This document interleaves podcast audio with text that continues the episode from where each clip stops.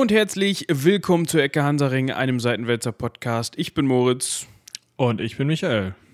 Und heute, ich habe gestern mal nachgedacht, heute in guter alter Tradition haben wir uns zusammengefunden zu einer Folge, die wir jetzt schon, glaube ich, zum dritten Mal aufnehmen oder zum vierten, nee, zum dritten Mal, ne? Du meinst eine Weihnachts-Special-Folge. Ja, genau.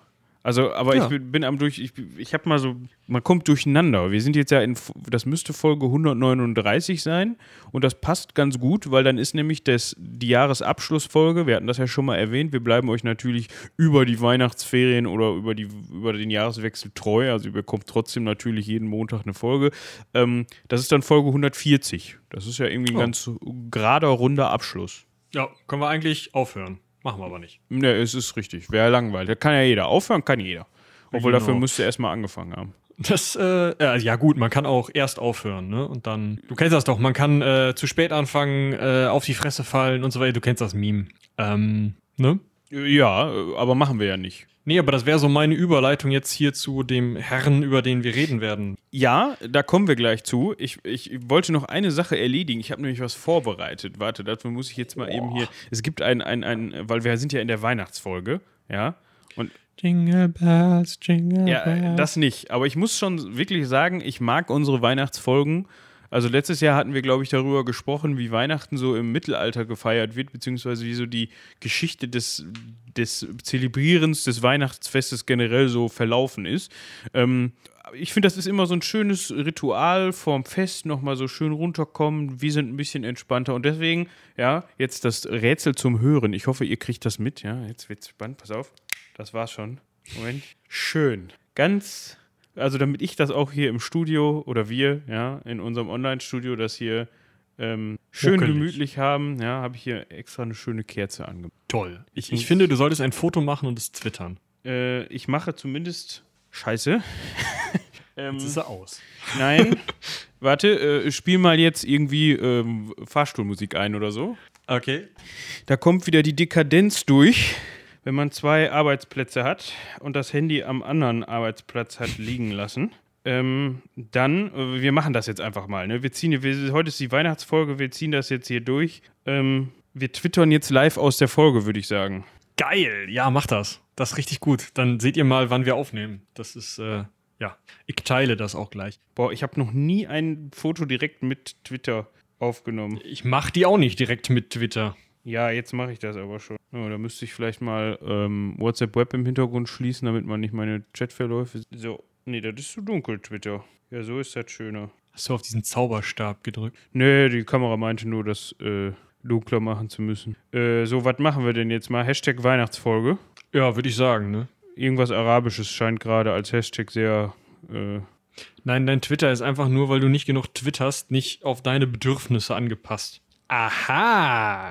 Da ist Zack. er, der Tweet. So, also, falls ihr den jetzt gerade gesehen habt, also nicht gerade, das wäre komisch, ähm, und uns trotzdem hören könnt, dann verpisst euch aus unserem Netzwerk.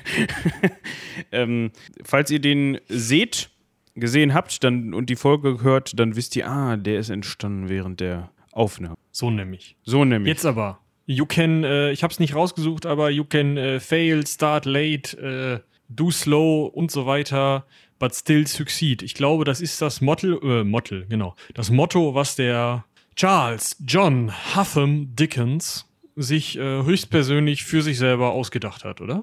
Das, äh, da weißt du mehr als ich, muss ich sagen. Da bist du mal wieder besser vorbereitet als ich. Das, äh, Ich habe das jetzt einfach mal postuliert, weil es zu seinem Leben passt und damit spoilere ich die heutige Folge. Äh, Das machen wir ja gerne am Anfang. Es tut mir leid, du, du, dich, dich zieht es so Richtung Inhalt, ne? Du willst den Leuten gerne nicht Smalltalk hier. Aber eine Sache habe ich noch, bevor wir wirklich in das Thema einsteigen. Wir haben es gerade schon gesagt und uns zum einen über Charles Dickens unterhalten und uns zum anderen natürlich, wie kann es auch anders sein. ne? Es ist die Weihnachtsfolge über seine Weihnachtsgeschichte unterhalten. Aber vorher noch so ein ganz kleiner Hinweis und Shoutout.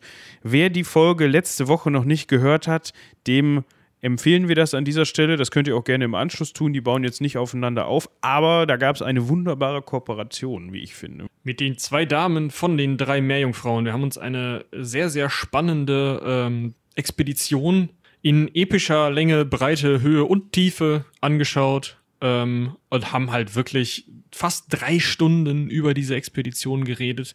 Großartige Zusammenarbeit mit historischen Inhalten von uns und meeresbiologischen Inhalten von den beiden Damen. Es hat wunderbar funktioniert. Und äh, falls ihr dann nicht mehr so richtig in Weihnachtsstimmung seid, weil ganz so weihnachtlich war das dann doch irgendwie nicht, dann wechselt ihr einfach rüber zum Adventskalender von den drei Meerjungfrauen. Da sind wir auch einmal zu hören. Und ähm, ansonsten ist es einfach super spannend, weil alle möglichen Meerestiere besprochen werden. Link dazu findet ihr unter der Folge ähm, von letzter Woche, damit ihr da auch hingeht. Ja, das war die 138 für euch zum Nachhören, ja. Da könnt ihr euch auch ruhig ein bisschen Zeit mitlassen, die ist ein bisschen länger, also habt ihr mehr von uns und den, den äh, beiden Damen an dieser Stelle äh, Grüße und vielen Dank nochmal an Eva und Anna. Oder Anna und Eva, wie auch immer. Ich glaube, Anna und Eva machen sie meistens. Ja, wir haben beide Fälle Kom abgedeckt. Kombinationen. ja. ja. Gut. Jetzt aber ja. zu Charles. Meine Herren. Ist aber auch spät jetzt schon. Ja, können wir eigentlich, lohnt sich gar nicht mehr, ne? Nee, können wir eigentlich lassen. das war die äh, Weihnachtsfolge. Also. Ja, schöne Festtage und so weiter. Ja, Charles, wie gesagt, John und Huffam und Dickens heißt der Mann. Ähm, geboren am 7.12.1800 und äh, 7.2.1812. Ich kann schon nicht mehr lesen und dabei ist es erst 14.14 Uhr. Ähm, in Landport bei Portsmouth. Mouth? Port, ist das Portsmouth? Portsmouth, ja, würde ich sagen. So kenne ich's. England auf jeden Fall. Das wusstet ihr schon, weil Charles Dickens irgendwie ein englischer Autor ist. Ja, äh, ich nutze diese Stelle auch direkt, um äh, nochmal darauf hinzuweisen oder mich dafür zu bedanken, dass Ronja uns diese Folge wieder mal mit äh, vorbereitet hat und wir und jetzt, uns jetzt hier auf ähm, Grundlage ihrer Arbeiten äh, durch die Lebensgeschichte des Charles Dickens und ähm, durch eins seiner Werke arbeiten werden. Da hat es uns sehr geholfen, dass sie Anglistik studiert und nicht wie wir beide nicht. Das ist richtig, ja. Aber wie gesagt, vielen Dank an Ronja. Ich glaube, die hat sogar diesen, äh, die Idee zu dieser Folge gehabt, wenn ich mich nicht irre, oder? Das kann sehr gut sein, weil ich mit dieser ähm, Story tatsächlich gar nicht so viel zu tun habe. Ich habe die, glaube ich, einmal als Zeichentrickfilm gesehen und ich kenne eine Szene, wo Patrick Stewart diesen alten Grumpel-Rumpel da spielt. Ich habe vergessen, wie er heißt. Ebenezer Screw oder Nisa Scrooge. Scrooge, Scrooge genau. Wo, ja. wo der den spielt. Da habe ich eine Szene von gesehen, aber nie das ganze Ding. Und man kennt die Story ja natürlich irgendwie, aber ähm, so richtig tief reingekniet habe ich mich da nicht und ganz besonders in Charles Dickens Werk und auch Charles Dickens Leben. Damit habe ich mich noch gar nicht beschäftigt. Dementsprechend bin ich jetzt natürlich auch ein wenig gespannt, wie es denn nach dem 7.2.1812, diesmal habe ich es richtig gesagt, weitergeht.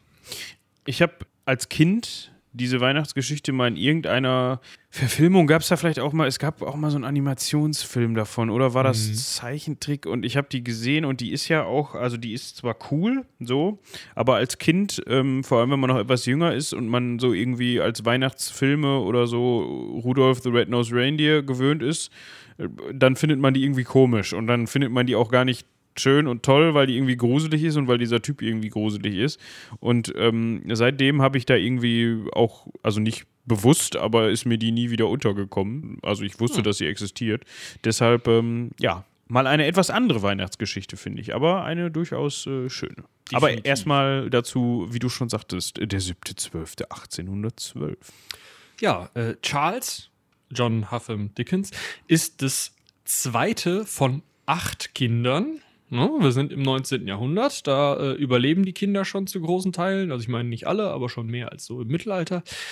Und ähm, naja, wir haben also acht Kinder äh, von John Dickens, einem sehr mittellosen Marineschreiber äh, im Navy Pay Office. Stelle ich mir auch einen richtig geilen Job vor, wenn er da irgendwie die Listen der so Besoldungen der äh, Navy schreiben darf und immer gucken darf, hm, na, hat äh, hier ähm, Bob der äh, Segelschwinger auch seine zwei Pfund irgendwie für das letzte Jahr bekommen, aber selber dann eben so gar kein Geld hat und auch wahrscheinlich ziemlich scheiße bezahlt wird. Und äh, Elisabeth Dickens, geborene Barrow, die wahrscheinlich mit äh, acht Kindern zu Hause gut beschäftigt war und ähm, ja, keinem eigenen Beruf mehr nachgegangen ist. Ähm, trotzdem lebte diese Familie ganz schön über ihre Verhältnisse. Also die haben scheinbar naja, ganz einfach mehr Geld ausgegeben, als sie hatten. Was Muss man auch hinkriegen, heute, ne?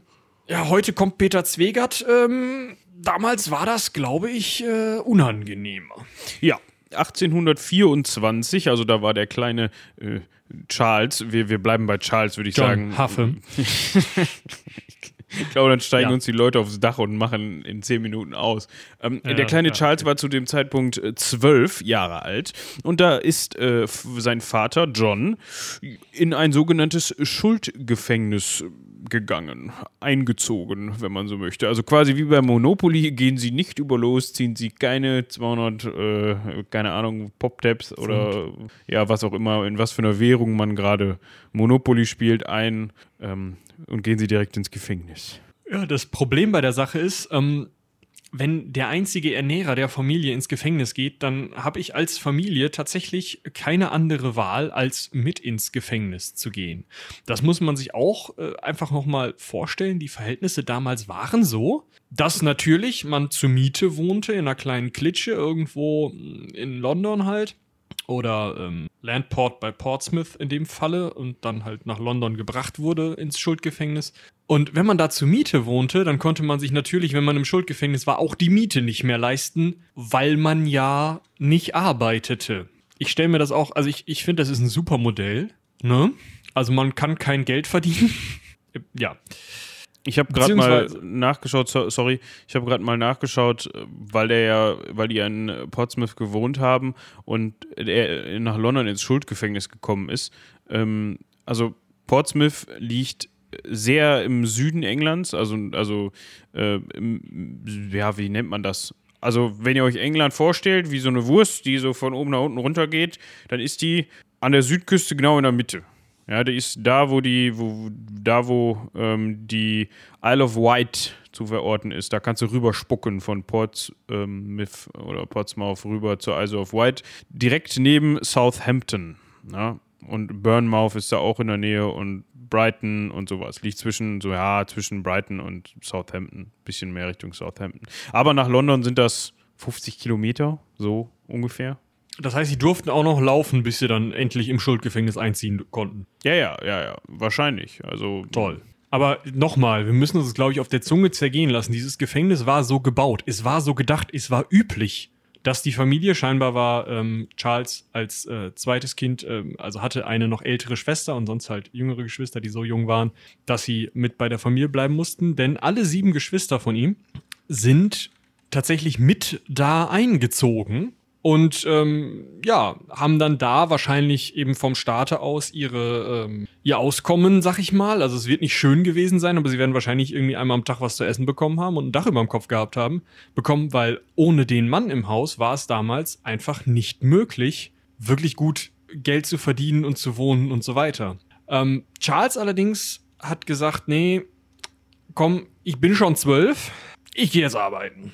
Und äh, hat dann das mit dem Schulbesuchen ähm, ja auch äh, hintangestellt und ist in eine Fabrik für Schuhpolitur gegangen. Wahrscheinlich musste er da unter der Maschine schlafen. Man kann sich diese Arbeitsbedingungen im 19. Jahrhundert äh, nicht krass genug vorstellen und hat dort eben mit zwölf, also in Kinderarbeit, äh, Schuhpolitur gemacht. Ja gut, ähm, was mich dabei an dieser Stelle interessiert, beziehungsweise was ich interessant finde, inwieweit das überhaupt für ihn möglich war, so problemlos das zu machen. Weil wenn du sagst, oder was, was ja definitiv so war, dass die ganze Familie Dickens dann gesagt hat, ja gut, wenn Vater in den Knast geht, gehen wir mit. Ne? Da ist wenigstens warm, da gibt es vielleicht einmal am Tag was zu essen, obwohl ich auch nicht weiß, wie das so war, ob dann da auch gesagt wurde, ja gut, für die ganze Familie wollen wir jetzt hier eigentlich nicht mit durchfüttern. Ähm, inwieweit Charles dann einfach eigenmächtig sagen konnte, ja, ne, also in Bau habe ich jetzt nicht so Verträge mit. Und, und Ich kann mir auch vorstellen, dass ähm, John, also sein Vater, gesagt hat: Immer zu, Koten, du bist schon zwölf, da vorne gibt's Schuhpolitur, Mentau, ne? Ja, ich wollte gerade sagen, mit zwölf ist man vielleicht, also gut, ein Zwölfjähriger im, im 19. Jahrhundert war vielleicht noch ein bisschen anders, ein bisschen früher, musste ein bisschen, vor allem unter den Bedingungen, ein bisschen früher ähm, erwachsen sein als ein Zwölfjähriger heute. Aber ich weiß nicht, inwieweit man mit zwölf von selbst auf die Idee kommt und sagt, Mensch Leute, da vorne, ne, da äh, geiler Job, nehme ich an. so, weißt du? Zwölf Stunden, Ja. geil. So viele Stunden wie ich Jahre, ja, kann ich mir vorstellen. Also halten wir auf jeden Fall fest, äh, bis dahin war die Kindheit wahrscheinlich nicht schön. Und dann ging es äh, erstmal zumindest das Jahr 1824 lang, also das, in dem der gute Charles zwölf Jahre alt war, schön bergab. Allerdings Ende des Jahres wahrscheinlich, also auf jeden Fall noch im selben Jahr, wurde John äh, Dickens, also Charles Vater, inklusive Familie, wieder aus dem Gefängnis entlassen, sodass Charles tatsächlich noch zwei Jahre zur Schule gehen konnte und scheinbar, wahrscheinlich schon vorher und dann hinterher mit dem Restausbildung sozusagen, äh, lesen und schreiben gelernt hat. Denn er ist 1827 wir können noch mal kurz äh, rekapitulieren. Da ist er dann 15 Jahre alt, bei einem Rechtsanwalt angestellt worden und hat da äh, schon als Schreiber gearbeitet. Also ist schon er konnte lesen und schreiben und das auch vernünftig. Ne? Also es ist nicht so, ich hatte im ersten Moment gedacht, als ich das gelesen habe, ach krass. Und dann hat er sich das autodidaktisch mit Mitte 30 beigebracht und dann angefangen, Bücher zu schreiben. So weit ist es nicht, sondern wir schreiben das Jahr 1827, der Junge ist 15, arbeitet bei einem Rechtsanwalt als Schreiber, kann also so gut schreiben, dass er nicht andauernd die Hucke voll kriegt, weil er irgendwie das mit einem oder Doppel-S geschrieben hat. Und ähm, betreibt außerdem literarische Studien im British Museum. Also ich würde sagen, äh, wie gesagt, so von mit zwölf äh, von, von, vom ja, Bedienen einer Maschine für Schuhpolitur, vielleicht hat er sie auch nur angerührt, ich weiß es nicht. Dann mit 15 im British Museum, Museum äh, und bei, als, als Schreiber bei einem Rechtsanwalt zu arbeiten, das ist schon karrieretechnisch. Nicht schlecht, ne? Ja. Ich meine, das im British Museum, es wirkt jetzt ein bisschen so, als sei das mehr so Hobby gewesen. Es gab ja noch kein Fernsehen. Und ähm, wahrscheinlich wird das British Museum einen Teil an Bibliothek gehabt haben, wo man auch Zugang zu hatte, sodass sich der gute Charles dann tatsächlich schon Literatur reinballern konnte. Also das ist schon ähm, auch höhere Bildung für so jemanden, der ja offensichtlich aus der Unterschicht kommt. Ja, definitiv. Und das hat vor allem so weit geführt, dass er dann 1829, ja, mit also 17. Mit 17, ja. Ich weiß nicht, also ich kann dazu einfach nicht sagen, wie üblich das war, dass man so alt war. Ähm, er ist auf jeden Fall äh, Parlaments Stenograf geworden. Stenograf. Ja. Tatsächlich ohne über den spitzen Stein zu ah, stolpern. Okay. Ähm, eine der coolsten Sachen aus der Zeit vor dem schnellen Computertippen, wird aber heute noch benutzt. Schaut euch mal, wenn ihr wirklich Langeweile habt, eine ähm, Bundestagsdebatte an. Gerade bei den großen Debatten, also da, wo es, ich nenne es mal, wichtiger ist. Ähm, wo dann statt sieben Leuten 15 da sind. So ungefähr. Ja, sowas halt. Also, ne? Auf jeden Fall, die, die großen Debatten, schaut euch da mal was von an. Und ähm, da seht ihr, da sitzen da mindestens zwei, eher mehr Leute vorne vor dem Rednerpult und schreiben handschriftlich mit.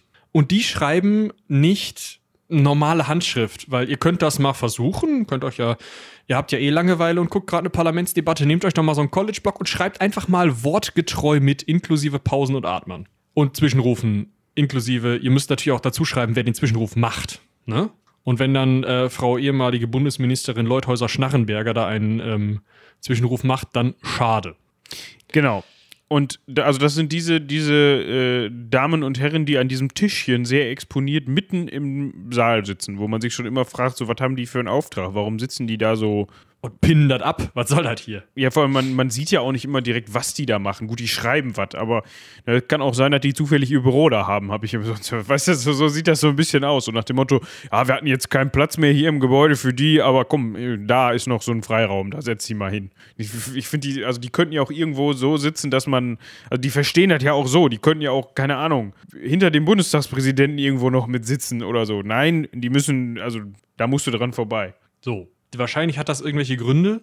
Falls das ähm, jemand weiß, schreibt uns gerne eine E-Mail an rumlabern.seitenwälzer.de. Ganz genau. Was auf jeden Fall, was sie machen, also was Stenografieren ist, es ist eine eigene Schrift, die teilweise eine Silbenschrift hat, teilweise eine Regelung zum Kürzen von ähm, äh, Wörtern und teilweise ja kürzere, einfacher, schneller zu schreibende Zeichen. Und das führt dazu, dass man, wenn man Steno gut kann, man mitschreiben kann, wie jemand spricht. Also es wäre für euch dann, wenn ihr das könntet, überhaupt gar kein Problem, diesen Podcast, egal wie schnell ich rede, entspannt mitzuschreiben. Wie gesagt, wenn ich Leuthäuser Schnarrenberger sage, kriegt ihr wahrscheinlich ein Problem. Aber der Punkt ist, dann wüsstet ihr, zumindest wenn sie noch Bundesministerin ist oder wenn sie halt in diesem ähm, in diesem Gremium eine wichtige Rolle hat oder so, dann könnt ihr halt sowas machen wie das Kürzel die Rednerin oder Zwischenruferin. Und dann wisst ihr halt, dass die Bundesministerin, die war mal Bundesministerin für, für äh, Justiz.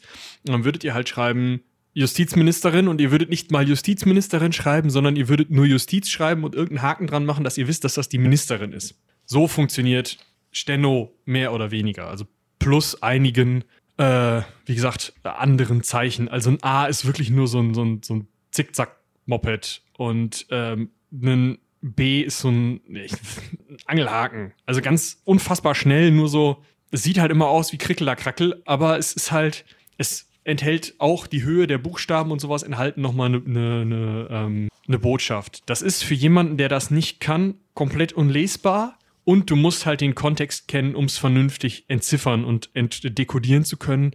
Wenn du das aber hast, wie gesagt, ist es halt einfach die einzige Möglichkeit, vernünftig und schnell Worte wie gesprochen mitzusprechen, äh, mitzuschreiben. Das war früher ganz klarer Teil der Sekretärinnenausbildung, also Sekretärausbildung auch, aber seien wir ehrlich, meistens waren es eben Sekretärinnen, die das gelernt haben. Meine Mutter tatsächlich auch noch, ähm, die halt mitschreiben sollten, wenn Chef diktiert.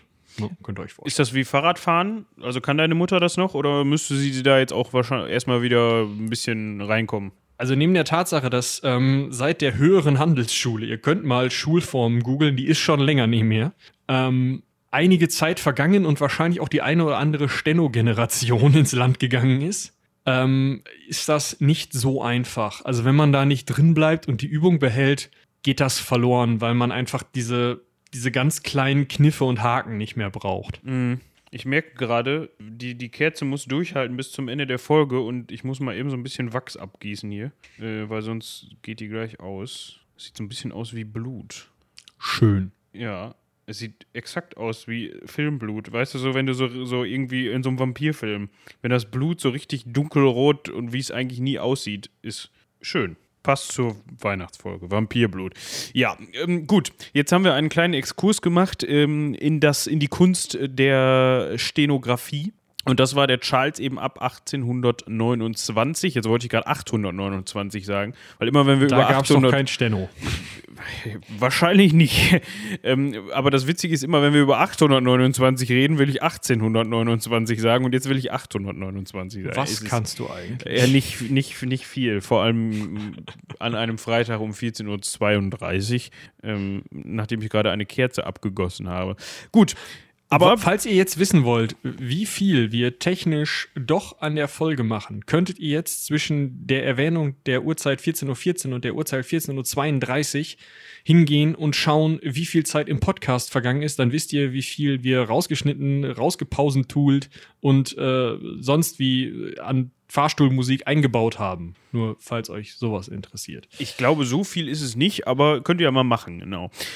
1829, da hatten wir gerade gesagt, da war der Herr 17. 1830 war er dann dementsprechend 18. Möglicherweise, muss ja noch nicht sein, aber wir rechnen das jetzt einfach mal so.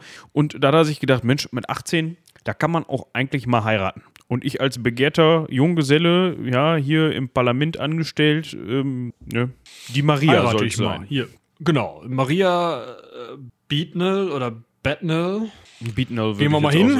Auf, was? Be Beatnell würde ich auch sagen. Ja. Gehen wir mal hin, auf ein Knie gesprungen, äh, den Ring hochgehalten. Sie so, ja, geil, machen wir. Und ihre Eltern so, nö, Pariser Mädchenschule, tschüss.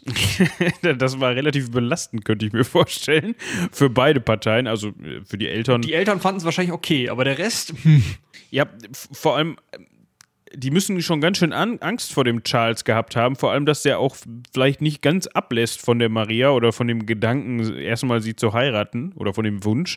Weil man könnte ja auch einfach sagen, nö, geh mal weg. Und, und nicht direkt so radikal sein und sagen, Maria, guck mal da, hier, da ist so ein, da ist so, was nennt man Ärmelkanal da, da, gehst du jetzt einmal drüber und dann kommt irgendwann Paris und da ist so eine Schule, da gehst du mal hin. Weil hier ist der böse Charles unterwegs. Also finde ich schon eine Maßnahme, muss ich sagen. Ist schon sportlich, das ist richtig. Ähm, tatsächlich hat es dann auch ganz schön lange gedauert. Ähm, der Charles wird wahrscheinlich weiter als ähm, Parlamentsstenograf gearbeitet haben oder ähnliche Jobs äh, gemacht haben. Ähm, und hat erst dann mit 24 Jahren, also kurz bevor er einen Schachtelkranz äh, bzw. Sockenkranz bekommen hätte, Sockenkranz wäre in dem Fall wahrscheinlich richtig, ich weiß nicht, ob 1836 ein Schaltjahr, ist ja auch egal, bevor er einen Sockenkranz bekommen hätte, wenn er Westfale gewesen wäre, Catherine Hogarth geheiratet. Ja, also 36 mit 24. Für alle, die jetzt gehofft haben, oh, da ergibt sich jetzt voll die romantische Geschichte raus und irgendwann fährt er nach Paris und holt seine. Äh, Am Arsch die Räuber. Ja, nein, hat nie wieder, hat nichts stattgefunden. So. Genau. 1836. Aber die Ehe mit Catherine Hogarth war wohl zumindest zu Beginn gar nicht so traurig, gar nicht so, ich weiß nicht, vielleicht ähm, gezwungen oder so, wie das vielleicht im ersten Moment jetzt, gerade weil wir das ja auch ziemlich verkürzt haben, ne, von 1830 bis 36, ist ja natürlich nichts passiert in Charles Leben, wir kennen das. Ähm, die beiden scheinen sich ganz gut zusammengetan zu haben, zumindest anfänglich, denn sie haben zehn Kinder bekommen. Alter, ey. Uiuiui. Ich meine, klar, ohne Verhütungsmittel geht das schnell. Ne? Aber trotzdem, also sportlich ist das schon. Ja, vor allem, ich denke dann halt auch an die arme Frau, ey, zehn Kinder. Äh, das ist natürlich auch, ja, ganz schöne Belastung irgendwie, ne? Ähm, gut, vielleicht, woran es dann letzten Endes gelegen hat, man weiß es nicht, woran es gelegen hat, man weiß es nicht. 1858, ja, jetzt muss man hier wieder die Mathekenntnisse ein. Das sind zwei im Sinn und das sind dann 20 und das sind 22 Jahre. Boah, ich bin doch, manchmal ähm, hatte ich so einen ja. Kurzschuss im Kopf und dann funktioniert das. Da war der Mann äh, 46. Ist das so? Nee. 36. Ach, 50 minus 12? Äh, ach, 12. Ja, ich hatte 24 im Kopf. Nee, dann hast du recht. Dann hast du recht. Guck mal, alles gut. Ja, 46. So. Also gar nicht mehr so ein Jungspund. Nee, Midlife Crisis würde ich sagen, beziehungsweise wir sind immer noch im viktorianischen Eng Eng England, also wahrscheinlich Endlife Crisis. Vor allem, ähm, wenn man mit 12 in eine, in eine Fabrik gearbeitet hat. Genau, da sagt er sich, oh nee, komm, die Catherine, da kriegen wir uns nur noch eine Köppe, wir trennen uns. Also nicht wirklich, weil das ging nicht. Also sie haben sich schon getrennt, also auch räumlich. Ja, aber nicht offiziell. Aber jetzt nicht mit Scheidung oder so, weil. Kommen wir denn dahin? Nein.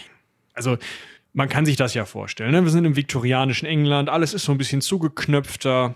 Die Damen tragen diese unfassbaren Röcke, die Männer diese Gehröcke, diesen Zylinder, den Stock. Ihr habt alle diese ganzen ähm, Filme gesehen. Und so jemand, äh, ein britischer Gentleman, trennt sich nicht von seiner Frau. Also lässt sich nicht von seiner Frau scheiden. Genau.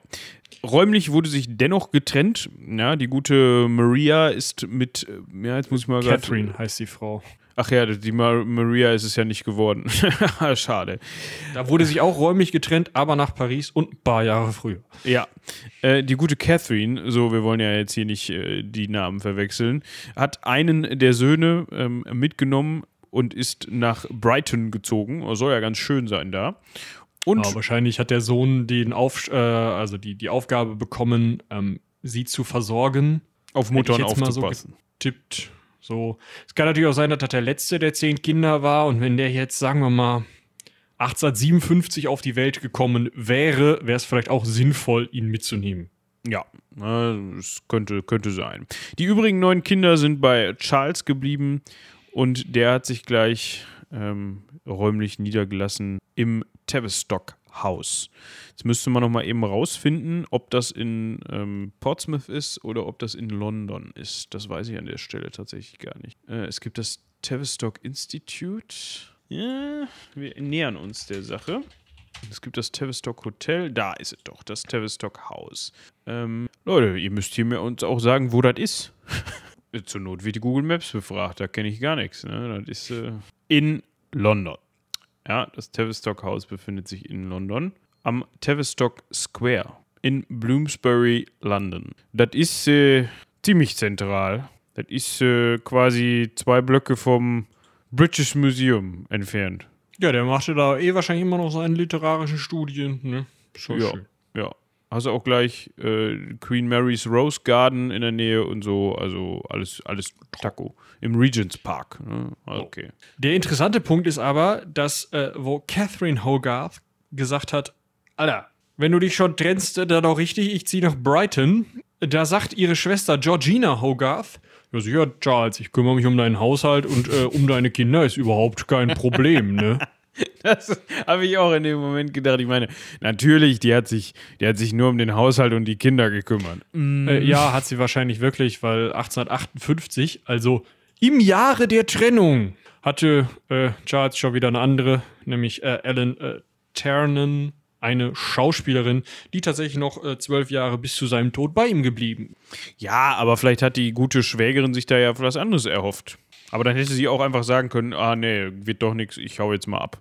Aber hat sie Ja, nicht. kann auch mal die Schauspielerin hier sich um die Belger kümmern, aber da hatte wahrscheinlich auch irgendwie Sorgen, dass das nichts wird. Ja. Vielleicht hat sie die Kinder auch einfach lieb gewonnen und wollte deshalb bei denen bleiben. Da gehen wir jetzt erstmal von aus. Genau. So, jetzt haben wir das Privatleben von dem guten Charles ja eigentlich soweit abgehandelt. Deswegen äh, switchen wir jetzt äh, den View, um mal im Englischen zu bleiben, und schauen uns sein Arbeitsleben an. Wie gesagt, wir erinnern uns, er ist angefangen 1829 als Parlamentsstenograf. Das Ganze hat er äh, wahrscheinlich weitergemacht, ist aber auch noch äh, in gewissen Zeitungen aufgetreten. Einmal in der True Sun und auch im Parlamentsspiegel, später beim Morning Chronicle, auch eine sehr schöne äh, Zeitung, und ähm, hat sich dadurch wahrscheinlich so einen Grundstock an ähm, ja, Geld zusammengearbeitet, um ein bisschen freier auch mit seiner weiteren Zeit arbeiten zu können, denn schon 1836 wurde sein erster Roman fertig, die Pickwick Papers. Ähm, etwas, das ähm, in so Heftromanen, ihr kennt das vielleicht, so, so Fortsetzungsromane veröffentlicht wurde. Das ist relativ normal zu der Zeit. Diese Serializations äh, in so einer Art und Weise ähm, sind auch zum Beispiel die meisten Werke von Edgar Allan Poe entstanden oder veröffentlicht worden.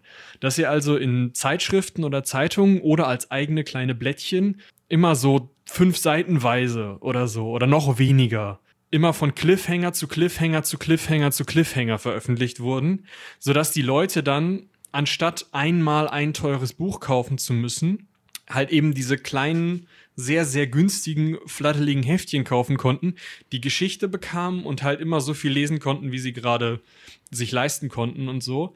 Das war also sehr, sehr üblich, das genau so zu machen. Und das ist ja auch später durchaus noch so. Also selbst heute kriegt man ja in Bahnhofsbuchhandlungen immer noch die meiner Meinung nach völlig unterschätzten Groschenromane, die so für so 1,30 oder was die heute kosten, so daumendick, so zwei Geschichten von Professor Zamora und eine von John Sinclair mit einer von Perry Roden verbinden. Und ähm, ja, also meiner Meinung nach ist das literarisches Gold, aber ähm, ich mag auch Trash. Also ich muss ganz ehrlich sagen, ich habe bei dem Begriff Groschen, Groschenroman immer irgendwie so, so, ein- so, ein- so ein, weißt du, wo dann irgend so verkannter Erotikautor meint, äh, Du meinst, wo die Sehnsucht zweimal klopft und dann vorne drauf so ein Stockfoto von so einem Paar aus den 90ern. genau das meine ich. Das, das verbinde ich mit dem Namen Groschenroman, aber wahrscheinlich tue ich dem, dem eigentlichen Groschenroman damit Unrecht.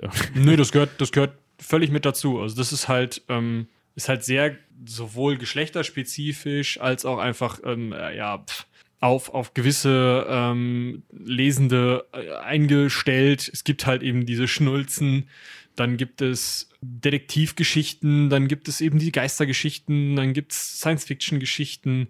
Das Ganze ist ja wirklich groß gewesen in den 50er, 60er Jahren und ähm, war da halt sozusagen das Revival dieser Art von äh, Serialization, dieser Art von immer wieder auftauchenden Kurzgeschichten oder kurzen Fortsetzungsgeschichten, die eben über Jahre hin in Zeitschriften veröffentlicht wurden.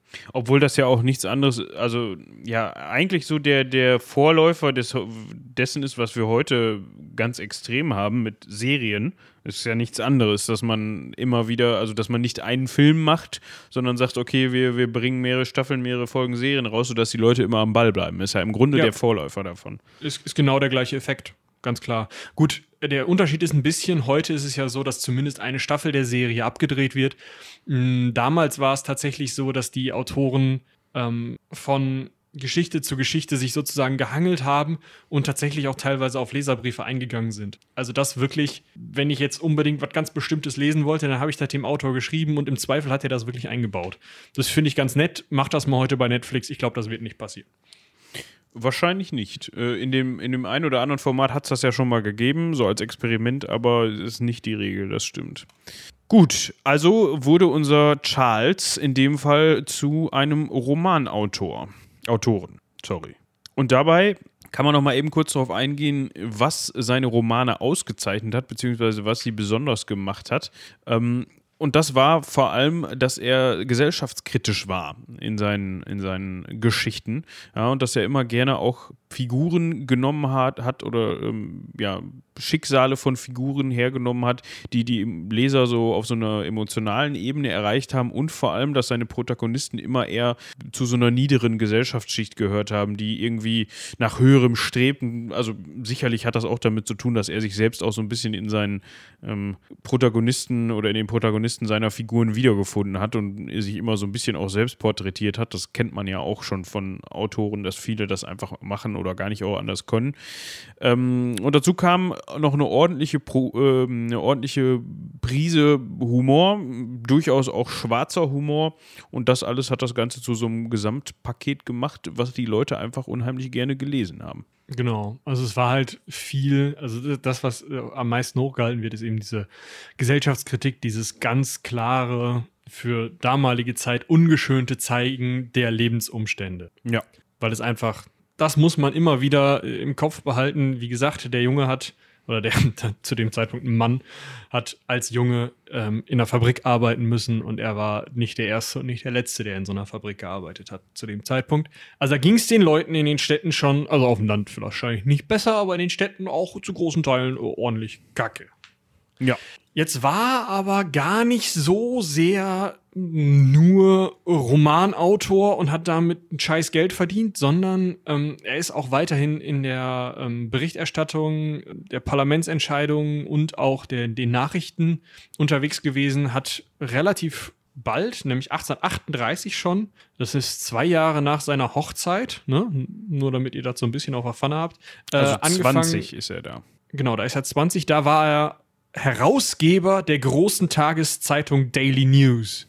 Dann später, äh, nee, dann sogar im gleichen Jahr hat er noch die Household Words rausgegeben, wurde Mitglied des Gary Clubs, ein relativ bekannter und berühmter äh, Herrenclub in London, wo eben äh, Künstler, Schauspieler und Autoren ähm, sich organisiert haben, miteinander rumgehangen haben, Zigarren geraucht, Kolonialwaren in sich hineingestopft und sich besoffen haben. Ihr könnt euch das vorstellen. Also er war dann tatsächlich zum einen finanziell, aber eben auch gesellschaftlich aus der Unterschicht aufgestiegen in, ja, eigentlich äh, in, ins wohlhabende Londoner Establishment. Ja, ne, das ist schon in dem Alter eine Leistung, würde ich sagen. Also so. da kann man eigentlich nichts zu sagen. Ähm, in seiner Funktion als Autor. 26, ne? ne? Ja. 20. Ah, 26. ja, haben wir uns eben vertan. Okay. Hätte ich jetzt gar nicht nachgereicht. Hätte ich jetzt einfach so stehen lassen. Hätte ja keiner gemerkt. Als ob die da nachgeguckt hätten. Äh, sorry an dieser Stelle. Natürlich hättet ihr das nachgeguckt. Ne? Ich wollte gerade sagen, ich wollte dich nur vor bösen Mails bewahren. Mm, ja, ja, ja, ja. Sollen sie doch schreiben. Dann komm doch her. Nein, schreibt gerne alles, was, was euch. Ist das hier krawallig in der Weihnachtsfolge, hör mal? Ja, ist irgendwie, keine Ahnung, vielleicht hat diese, diese Kerze so ein bisschen so einen schlechten äh, Duft Dampf. oder so, dass ich so ein bisschen. Äh, eigentlich bin ich, ich bin gechillt, ich bin komplett entspannt. Ja? Um das mal festzuhalten. Gut. Wir springen ein bisschen in der Zeit, ja, also was man vielleicht noch dazu sagen könnte, 1838 zusätzlich zu seinen ganzen ähm, ja, Engagements, unter anderem bei den Tageszeitungen und im Garrick Club, äh, hat er auch Oliver Twist herausgegeben, eine Geschichte, die wir auch heute noch oder die heute noch wahrscheinlich so gut wie jedem ein Begriff sein müsste, vom Namen her, auch wenn man es vielleicht nicht gelesen oder irgendwo mal gesehen hat, gehört hat man das sicherlich schon. 1842, also ähm, vier Jahre später, hat er seine erste Reise nach Amerika angetreten und zwar, um dort Lesungen durchzuführen, also sein, halt Lesungen seiner Werke quasi. Ähm, und das fand ich an dieser Stelle ganz bemerkenswert. Das war noch bevor er überhaupt ähm, Lesungen in England durchgeführt hat. Also er war zu dem Zeitpunkt anscheinend in den Staaten sogar noch bekannter und berühmter, beziehungsweise war der Bedarf nach Lesungen in Amerika größer als in England. das hat mich ein bisschen überrascht, muss ich sagen. Oh, also zehn Jahre später, erst 1852, hat er seine erste Lesung in Birmingham in England äh, gehalten In der Zwischenzeit ist er, wie gesagt, durch Amerika gereist, ist er nach Italien gereist, ähm, hat A Christmas Carol in Prose, also die Weihnachtsgeschichte, über die wir gleich noch reden werden, veröffentlicht und einige weitere Dinge, hat äh, versucht, auf ähm, ein neu gegründetes Kinderkrankenhaus in seinen Zeitschriften aufmerksam zu machen. Also alle möglichen Sachen getan. 1853, also nach seiner ersten Lesung in England, ist er nochmal nach Italien. Er war scheinbar international bekannter und ähm, ja, beliebter als zu Hause. Und ähm, seine erste Lesereise durch England, also so richtig, dass er nicht nur in Birmingham mal einmal was vorliest, war 1858 nach der Trennung von seiner Frau. Ich meine, vielleicht wollte seine Frau auch einfach nicht, dass er in England berühmt wird, weil das nervt, wenn einer andauernd auf der Straße angequatscht wird. Aber ähm, ja, weiß ich nicht. Ich kann mir eher vorstellen, dass ähm, er, wie gesagt, erstmal außerhalb Englands ein bisschen bekannter wurde und ähm, die Sachen eben in die USA gebracht wurden, die, die äh, Serials, die er gemacht hat, auch in den USA und da vielleicht erfolgreicher waren. Was ich noch ganz spannend fand, 1856 hatte er genug Geld, um sich den Landsitz Gads Hill Palace in Rochester zu kaufen. Also einen ziemlich ordentlichen Bums, in dem er wohnen konnte und ähm, wo er ja, zumindest den Rest seines Lebens wahrscheinlich, also das zumindest als Anlaufstelle für den Rest seines Lebens gedient hat. Man muss ja immer bedenken, zur damaligen Zeit ist Reisen ja nicht mal eben. Ne? Du fliegst ja nicht nach Italien, hältst eben in Rom deine erste Lesung dann äh, gehst du ins Hotel, nächsten Morgen Flug nach Mailand, zweite Lesung, nächsten Morgen Flug nach Palermo, dritte Lesung, ab nach Hause und bist dann mal eben so ein Wochenende weg, sondern wenn du nach Italien willst, dann ähm, Eisenbahn. Ne? Durch Frankreich, nach Italien und da ein bisschen rumeiern. Das ist schon, ähm, schon was anderes einfach auch zu dem Zeitpunkt noch. Das heißt, er war vielleicht gar nicht so oft zu Hause, wie er es gerne gehabt hätte, gerade wenn er so ein schönes Anwesen so einen schönen Landsitz hat. Ja, genau. Hast du mal nachgeguckt, was der kann, der Landsitz? Ja, ich habe das gerade mal aufgemacht hier. Ähm, ist natürlich immer so eine Sache, der sieht heutzutage natürlich komplett anders aus. Also der existiert noch, um das von, mal vorne wegzunehmen. Der sieht natürlich heute aber ähm, ziemlich anders aus als damals, schätze ich mal. Äh, ja, also das Haupthaus weiß ich jetzt nicht, ob ich da jetzt heute. Also natürlich, ne, kommt immer auf die Umstände an, also klingt vielleicht ein bisschen großspurig, aber unter einem großen Landsitz habe ich mir jetzt was anderes vorgestellt. Aber ja, wenn Land, also wenn viel Land drumherum ist, kann man das ja auch schon mal als groß bezeichnen. Ne? Genau, genau. Aber das Haus ist jetzt nicht so schick, finde ich. Sieht sehr, sehr, also soll jetzt überhaupt nicht despektierlich klingen, aber sieht sehr britisch aus mit so, hm, ich weiß gar nicht, wie man das, wie man das in der Architektur nennt. Ähm, Erker nicht, wenn du so im Erdgeschoss so Fenster nach außen rausgezogen hast, wenn die noch so, so einen halbrunden Anbau darstellen an, an das Haus selbst habe keine Ahnung, wie man das nennt. Kennt man aber in Deutschland teilweise auch aus irgendwelchen. So im, im Ruhrpott hat man das zum Beispiel öfter, dass dann da so im Wohnzimmer nochmal so, ein, so, eine, so, so einen halben Meter angebaut wurde, wo dann das Fenster drin ist, quasi. Ja, wie so Balkon nur mit Fenstern. Genau. Ja. Ja, also sieht ganz schnuckelig aus. Ähm, ne? Ja, mu muss man, muss man mögen. Also muss man der Typ für sein. Oder die Typin. Ja. Aber ich hatte gerade schon Eisenbahn gesagt. Wir kommen zum spannendsten Teil des heutigen Abends, würde ich sagen. Ja, also wir wollen ja jetzt hier nicht, äh, dass die Leute an der Stelle schon ausschalten, ne? Nein, aber also man muss schon zum, sagen, zum also dramatischsten. in so, in so einer in so einer runden, süßen, äh, netten äh, Weihnachtsfolge ist ein ähm, also ne schon ähm, ja sticht das schon raus. Das stimmt schon. Der Mann hatte auf jeden Fall, wir sind, wir schreiben das Jahr 1861, der Mann hatte auf jeden Fall kein Glück mit Eisenbahnen, sagen wir mal so. Wir wissen nicht, ob er sie mochte oder nicht. Es kam auf jeden Fall ähm, zum Eisenbahnunfall im Clayton Tunnel. 1861 war er 49 Jahre alt, also schon ein alter Mann, also zumindest ein mittelalter Mann für die damalige Zeit und musste eben mit ansehen, wie eine, ein Zug äh, in diesem Tunnel entgleiste und 23 Menschen dabei getötet wurden, 176 wurden verletzt. Er war mit seiner Geliebten unterwegs, was natürlich nicht rauskommen durfte. Deswegen hat er es irgendwie geschafft, wahrscheinlich durch das ein oder andere Fund, was in, dem, in der Mütze eines Bobbys gelandet ist, nicht aussagen zu müssen, warum er denn da war und was er alles gesehen hat. Äh, damit er eben nicht klar sagen muss, dass er mit Alan Turner zusammen ist. Ja, Ja, also wir hatten, wir erinnern uns, er war von seiner Frau, lebte von seiner Frau getrennt, aber offiziell waren die natürlich noch verheiratet. Also ging das natürlich nicht, dass er offiziell jetzt mit der ähm, Frau Turnen da unterwegs war. Ich sagte eben schon, der Mann hatte jetzt nicht unbedingt Glück mit Zugreisen. Wenn man sich überlegt, wie viel der mit Zügen unterwegs war, war das wahrscheinlich relativ normal, dass es ihn dann da auch mehrfach trifft. Auf jeden Fall kam es dann 1865 ähm, zu dem Eisenbahnunfall. 53. Genau, zum Eisenbahnunfall von Staplehurst, das liegt in äh, Kent, ja, war auf dem Rückweg von Paris und da gab es ebenfalls einen sehr schlimmen Eisenbahnunfall. Und ähm, auch da hatte er in Anführungsstrichen Glück. Er selbst war körperlich unverletzt.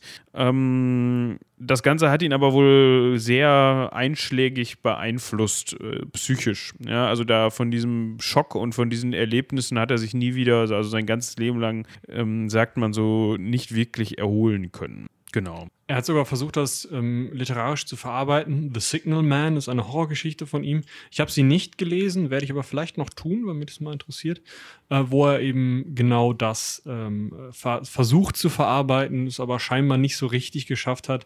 Denn seine Gesundheit ist, leidet wahrscheinlich auch mit darunter, dass er eben auch psychisch angeschlagen ist. 1867 ist er dann auch körperlich krank. Zu dem Zeitpunkt ist er 55 Jahre alt reist aber trotzdem nach Amerika, um dort eine Lesereise zu machen, was wahrscheinlich im Nachhinein betrachtet nicht so eine allzu gute Idee war. Es kommt darauf immer so ein bisschen drauf an. Vielleicht, vielleicht fand, hat er gerade, fand er das gerade gut, dass er nochmal nach Amerika konnte. Auf, also weiß man nicht. Für seine Gesundheit war es vielleicht nicht so gut, da hast du schon recht. Ähm, 1869 erleidet er dann ähm, einen Schlaganfall auf einer Lesereise durch Großbritannien ähm, woraufhin er die Reise abbrechen muss, sorry, aber Charles Dickens wäre nicht Charles Dickens, wenn er ähm, von Januar bis März 1870, also im Folgejahr, nicht alle zwölf ausgefallenen Termine nachgeholt hätte. Ähm, also so quasi so, komm, das bin ich euch noch schuldig, was, was, was ich ähm, angekündigt habe, das ziehe ich auch durch. Am 2. Mai 1870 hatte er dann seinen letzten öffentlichen Auftritt ähm, und am ähm, 9. Juni Juno 1870 hat er dann wohl seinen zweiten oder einen zweiten Schlaganfall auf seinem Landsitz bekommen, an dessen Folgen er tatsächlich dann auch am selben Tag verstorben ist. Oder durch diesen Schlaganfall ist er dann gestorben. Spannenderweise war er zu dem Zeitpunkt schon so bekannt und berühmt, dass er tatsächlich gegen seinen Willen, er wollte wohl nicht so viel Aufmerksamkeit haben, in der Poets Corner von Westminster Abbey beigesetzt wurde. Das Grab kann man sich wahrscheinlich sogar heute noch anschauen. Auf jeden Fall gibt es hier ein wunderschönes Schwarz-Weiß-Foto davon. Ähm, ist so eine Bodenplatte, ihr kennt das aus Kirchen. Kann man drüber laufen, kann man lesen. Sollte, soll, sollte man vielleicht nicht drüber. Dann kriegt man vielleicht einen Anranzer oder so, weiß ich nicht. Kann ich mir vorstellen, ich finde es immer unhöflich, aber manchmal liegen die Bischöfe so eng beieinander. Ja, gut. Äh, aber ihr müsst da jetzt nicht äh, Purzelbäume draufschlagen oder so. Lasst das lieber. Nee, aber ihr könntet mal hinfahren und uns eine Mail an rumlabern Seitenwälzer mit einem Foto schicken. Ja. Das wäre cool. Ähm, momentan schwierig, aber wenn es wieder geht, macht mal. Oder ihr hört vielleicht sogar gerade zu. Dann äh, aus, aus ähm, London zu. Dann, und ihr habt es nicht weit bis zur Westminster Abbey, dann könnt ihr mal eben rüberlaufen mit dem Handy und knipsen. Ich weiß gerade gar nicht, ob da in irgendeiner Weise, obwohl so eine Kirche müsste ja betretbar sein. Also wir freuen uns natürlich auf das Foto über Twitter oder Mail oder so. Genau. Ja, bis heute ist äh, Charles Dickens einer der meistgelesenen englischen, äh, meistgelesenen englischen Autoren. Schon zu seinen Lebzeiten ähm, hat die Verlagsbuchhandlung Chapman Hall in London alleine, nur die, 70.000 Dickens-Werke verkauft. 700.000. Also, ups. Ein paar unterschlagen. Also äh, unfassbar viel. Der Mann, ähm, beziehungsweise seine Werke sind krass berühmt geworden und ähm, er hatte dementsprechend auch ein ganz gutes Auskommen. Ein so gutes Auskommen, dass er sogar seiner Affäre Alan Turnen 1000 Pfund und ein regelmäßiges Einkommen vermachen konnte. Dieses regelmäßige Einkommen muss eben aus seinem Nachlass finanziert worden sein und das so, dass sie nicht mehr arbeiten musste, dass sie davon gut leben. Ja, ja das ist doch, ähm, hat er sich also gut um seine Liebste gekümmert im Nachhinein. Gut, Jetzt haben wir sehr lange über Charles Dickens selbst geredet und wir haben eigentlich euch äh, ja, angekündigt, dass es hier sich um ein weihnachtliches Thema drehen soll. Das soll es sich jetzt auch noch. Ja? Also wir wollen euch Weihnachten hier nicht vorenthalten. Jetzt geht es natürlich um eine vielleicht seiner berühmtesten Geschichten, wenn nicht sogar seine berühmteste Geschichte. Und zwar ähm, heißt die im Deutschen, glaube ich, einfach eine Weihnachtsgeschichte von Charles Dickens, oder nicht? Ganz genau. Also einfach nur eine Weihnachtsgeschichte. Wir werden jetzt ein bisschen nacherzählen, denke ich. Ähm, mhm. Das heißt, ihr könnt euch jetzt noch mal extra gemütlich mit so einem Tee, der Tee ist britisch genug, vor so eine Kerze setzen oder so. Und dann, Vielleicht ein äh, paar Spekulatius knabbern oder so. Worauf ihr Bock habt. Hätte ich jetzt auch. auch. gerne, aber das ist in der Folge immer so scheiße. Dann, dann knistert das immer so und krümelt und ihr ja, kennt das. wäre nichts, das stimmt. Also ihr könnt auch, wenn ihr wollt, Kaffee und Mettbrötchen, ne? Also. Was euch schmeckt. Wir beschränken euch da nicht. Genau. Wir, haben, wir geben nur Tipps, wie das Weihnachtsfeeling ins Maximum gesteigert werden kann. nicht mit Kaffee und Mettbrötchen. Och du, ich weiß ja nicht, was bei dem einen oder anderen oder der einen oder anderen. Wie ist eigentlich, um das mal eben, wir machen ja gerade sowieso so eine kleine Pause, ne? Äh, also eine ganz Mini-Pause. Ähm, wie ist eigentlich, habe ich mir jetzt schon häufiger gefragt, weil das eine Redewendung ist, die ich oft benutze, ähm, das richtig gegenderte für der ein oder andere? Äh, der einen oder dem anderen nutze ich da gerne. Ja, aber das ist ja auch wieder beides männlich. Nein, der einen oder dem anderen. Ach, der ein, ach, das habe ich, hab ich nicht verstanden. Das hat, ich, dachte, ich dachte, du hättest gesagt, der eine oder dem anderen. Der nee. einen oder dem anderen. Ja, das ist gut. Das werde ich mir merken. Siehst du? Wieder was gelernt? Ja. Hier, Wissenschaftspodcast. Ja. Bam! Finde ich nämlich besser als irgendwie, immer sprachlich besser als irgendwas mit Sternchen oder so. Ja, man muss sich da manchmal ein bisschen drum rum und dann kreativ sein, aber das funktioniert. Schön. Zurück zu A Christmas Carol in, in Prose. In, in, Prose, genau. Also ein, äh, wie würde man eigentlich direkt Carol übersetzen? Caroline? Äh, ein, Goggle also, Translate. Ja, gut, also das ist, man kennt Christmas Carol, ja, das ist mir klar, dass es von Charles Dickens ist, du Heini. Ähm, ja, das, das, ist ja so ein lyrischer Begriff, ein Karol oder ein, also das gibt es, glaube ich, auch so direkt im Deutschen. Ähm, äh, ach so, das ist einfach ein, äh, ein Gesang, ein Lied oder auch ein Weihnachtslied. Ich hätte gedacht, das gibt es sogar im Deutschen direkt übersetzt. Ist auch egal. Ähm, also äh, es bedeutet so viel wie ähm, äh, Carol Singers sind auch Sternsinger oder Weihnachtssänger ähm, ist wohl ein Begriff, der sehr mit Weihnachten zu, verbunden, äh, zu verbinden ist, genau. Das erklärt aber auch, warum dieses äh, zwar in Prosa, schon im Titel äh, als Prosa benannte Stück, dennoch in fünf Strophen unterteilt ist. Ja, also, also irgendwie so ein bisschen an ein Lied angelehnt. Mhm. Ähm, es gibt, ja, also wir haben ja am Anfang schon drüber gesprochen, zahlreiche Verfilmungen dazu. Also die erste war wohl 19, 19, im Jahr 1901 rausgekommen und selbst 2019 ist noch ein Film rausgekommen. Ähm, Hörspielfassungen, Lesungen, noch und nöcher. Also der Gaul ist schon diverse Male totgeritten worden. Ähm, aber scheint wohl eine interessante Geschichte zu sein, die man auch immer wieder aufgreifen kann. Und das wollen wir uns jetzt ansehen. Ja, Strophe 1.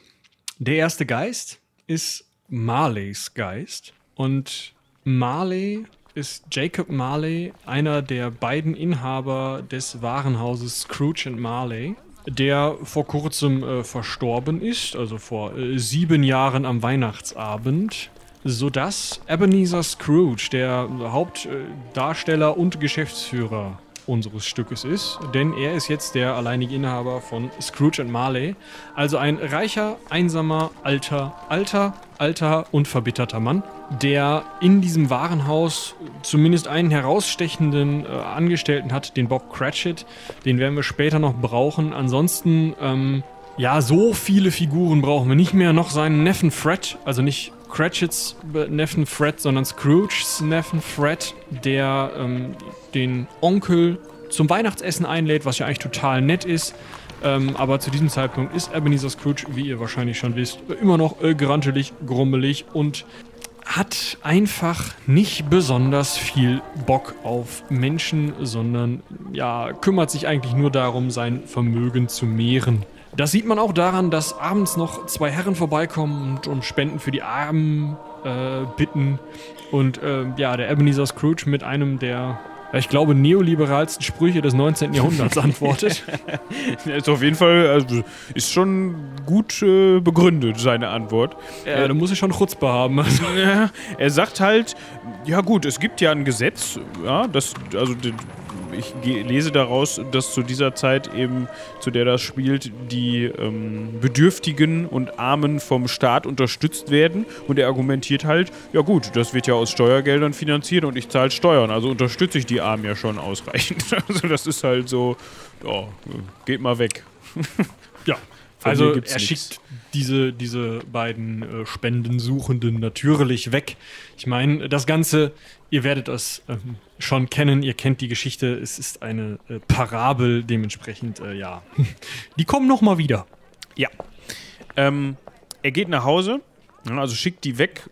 Ähm, an dem Tag kommt ein, war wohl unterwegs, kommt an dem Tag nach Hause und sieht dann ähm, auf dem Türklopfer, ja, also auf seinem Türklopfer, dieses Ding, das man so in die Hand nimmt und dann, da gab es noch keine Klingel, ne, äh, das Gesicht des toten Malis und sobald er dann, ähm, also nicht der, der Marleys. Nicht, dass der tote Mali Nicht der, der, deutsche Name Malis, der deutsche Frauenname, sondern Marley, also des toten Marleys.